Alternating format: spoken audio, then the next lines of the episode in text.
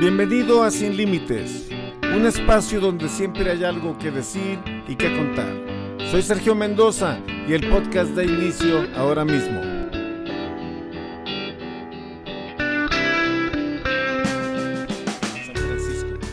Durante una visita a la ciudad esta primavera, evidenció un problema poblacional. No se trata de personas sin hogar ni de individuos vinculados a la tecnología, sino de una carencia de población. Mientras me desplazaba desde mi hotel en Soma hasta el embarcadero, en una tarde soleada, la desolación de las calles se percibía casi apocalíptica. El encuentro con otros seres humanos, una circunstancia fundamental en la vida urbana en otros lugares, aquí era tan escaso que resultaba extrañamente amenazador, aunque sí tuve encuentros con algunas personas. La pregunta que surge es porque una ciudad con una soledad tan marcada necesita taxis sin conductor. ¿Para quién? Resultan los conductores de taxi una molestia tan abrumadora que justificaba la erradicación de toda una profesión de trabajadores que existe desde los primeros días del automóvil. ¿Cuándo decidimos que la interacción con nuestros semejantes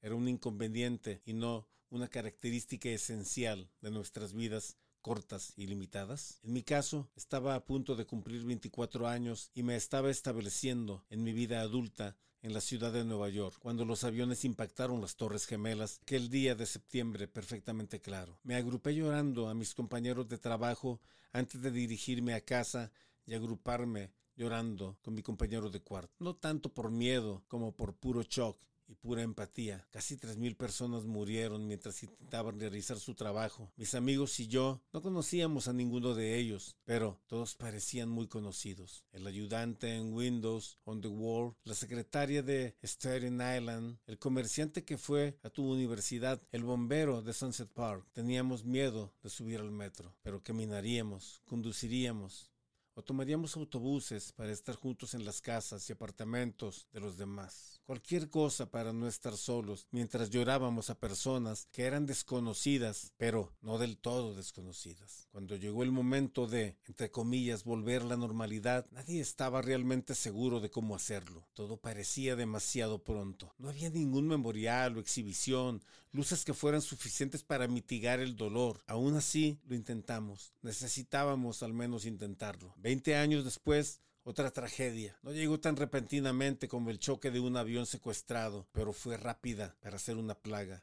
Se llevó consigo no miles de vidas estadounidenses, sino más de un millón y siete millones en todo el mundo. A diferencia del 11 de septiembre, Casi todos conocen personalmente a alguien que ha sufrido una pérdida debido al COVID-19. Y sin embargo, y en esta ocasión, no ha habido un intento real de un momento de duelo nacional. No solo lamentamos, parecemos resentirnos, incluso por perder un instante de nuestro intento de volver a la normalidad. Podemos culpar al gobierno, al capitalismo o a cualquier número de cosas, pero es difícil no ver esto como reflejo de un cambio social, una reducción colectiva en la empatía. Esto no debería sorprender. La empatía se cultiva a través de interacciones con personas que no conocemos bien, esos vistazos a otros mundos interiores. En las últimas dos décadas lentamente y luego rápidamente hemos optimizado a otras personas fuera de nuestras vidas. Una aplicación a la vez hemos reducido en gran medida nuestra necesidad de interactuar casualmente con cualquier persona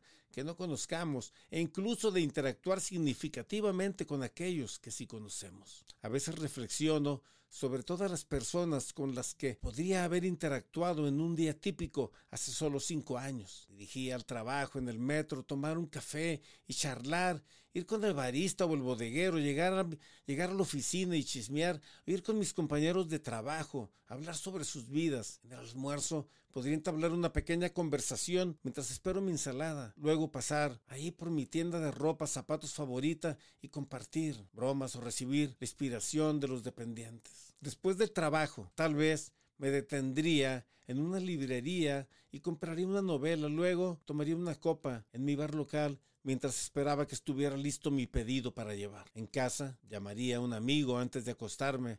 Los fines de semana dejaría mi ropa en la lavandería y iría a preguntar cómo estaban los niños de los dueños. Ver a las, mismas, a las mismas personas en mi clase semanal de yoga, quedaría con un amigo en el cine explorar y al mercado de pulgas. Por la noche iríamos a un bar y coquetearíamos con el camarero. Uno de nosotros podía irse a casa con él. En todas partes había charlas informales y a menudo encuentros extraños y aleatorios, y a veces conversaciones largas y significativas. No enumeraré todas las aplicaciones que han cambiado esto, pero basta con decir que ya no es necesario ir a una oficina para charlar cuando puedes hacer Zoom todo el día. Alguien puede recoger y entregar nuestra ropa, comida, libros o nuevas compras de ropa sin que nunca veamos a la persona que lo hace, y mucho menos hablemos con ella. Podemos ver nuestros entrenamientos y películas en streaming, las cintas, de una o dos noches, las citas de una o dos noches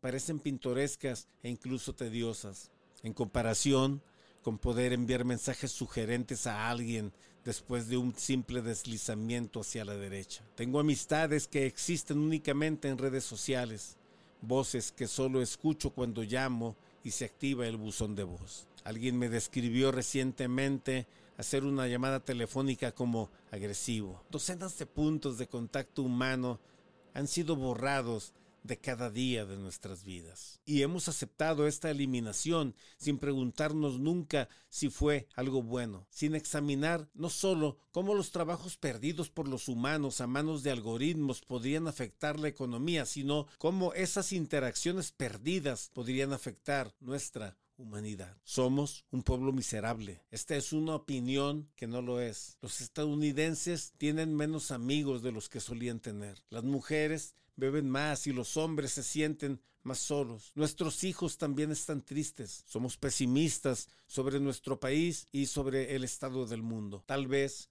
Solo nuestras mascotas son felices. Estamos bien informados sobre las formas en que nuestras almas están luchando y algo informado sobre las razones por las cuales se ha descubierto que los estadounidenses que usan frecuentemente las redes sociales muestran una reducción de la empatía y un aumento del narcisismo. La depresión se ha vinculado al uso de aplicaciones de citas y a la maratón televisiva en solitario. Y si nuestro sufrimiento no es solo interno sino social, y si la raza humana se ha deteriorado, y si nos hemos deteriorado porque hemos comenzado a resentir no solo las interacciones humanas, sino a los humanos en general, cada vez más hemos vuelto insensibles, cada vez más nos hemos vuelto insensibles al sufrimiento y la muerte. Se han escrito muchos artículos sobre por qué los estadounidenses no actúan para detener las interminables masacres y sobredosis y los asesinatos de personas negras por parte de la policía. Y si la inercia es el resultado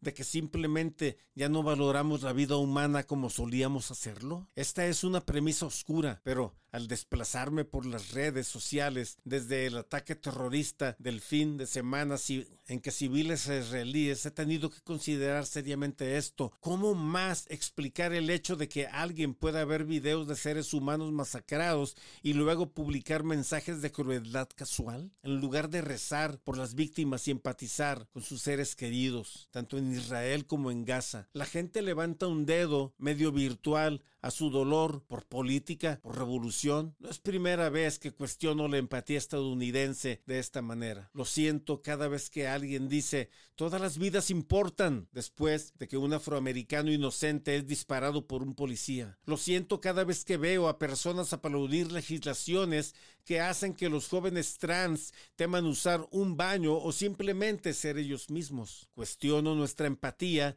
cada vez que alguien comienza a hablar sobre la segunda horas después de un tiroteo en una escuela, centro comercial o supermercado. Lo siento cada vez que veo a funcionarios electos deseando enfermedades o la muerte a sus enemigos políticos. ¿Qué tan emocionalmente saludables somos como pueblo cuando en momentos de tragedia profunda y dolorosa sentimos la necesidad de insertar nuestras opiniones políticas o posiciones de política? A pesar de lo divididos que estamos políticamente y de lo abominables que encuentro algunas de las opiniones expresadas en esta nación, no creo que Estados Unidos tenga un problema de personas.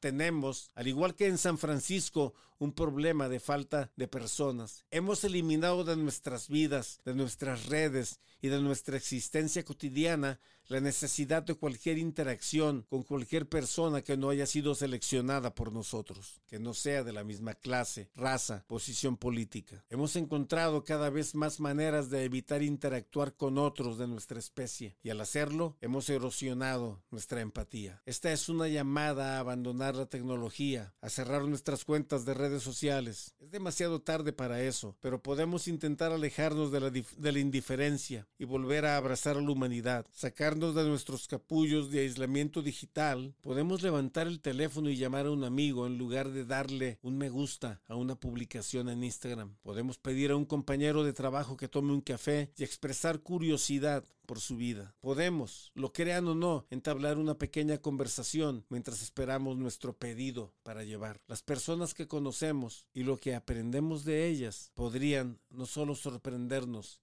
sino también salvarnos. El crédito de este artículo es de la redactora Xochil González del Atlantic.